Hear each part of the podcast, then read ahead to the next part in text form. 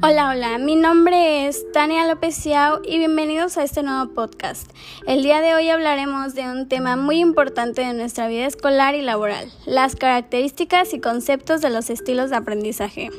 Ok, el término estilo de aprendizaje se refiere al hecho de que cuando queremos aprender algo, cada uno de nosotros utiliza su propio método o conjunto de estrategias.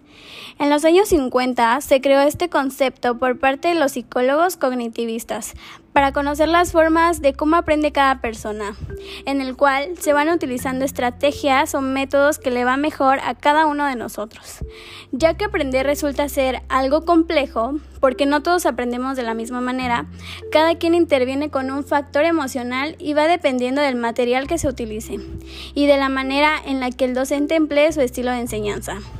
Es importante que sepas que para KIF los estilos de aprendizaje son aquellos rasgos cognitivos, afectivos y fisiológicos que sirven como indicadores relativamente estables de cómo las personas perciben, interaccionan y responden en sus ambientes de aprendizaje.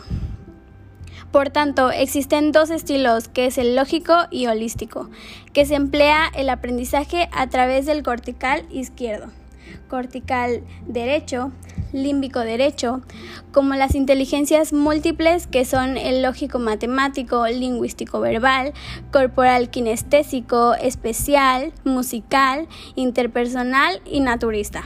Los estilos auditivos, kinestésicos y visual se encuentran en el modelo neurolingüístico.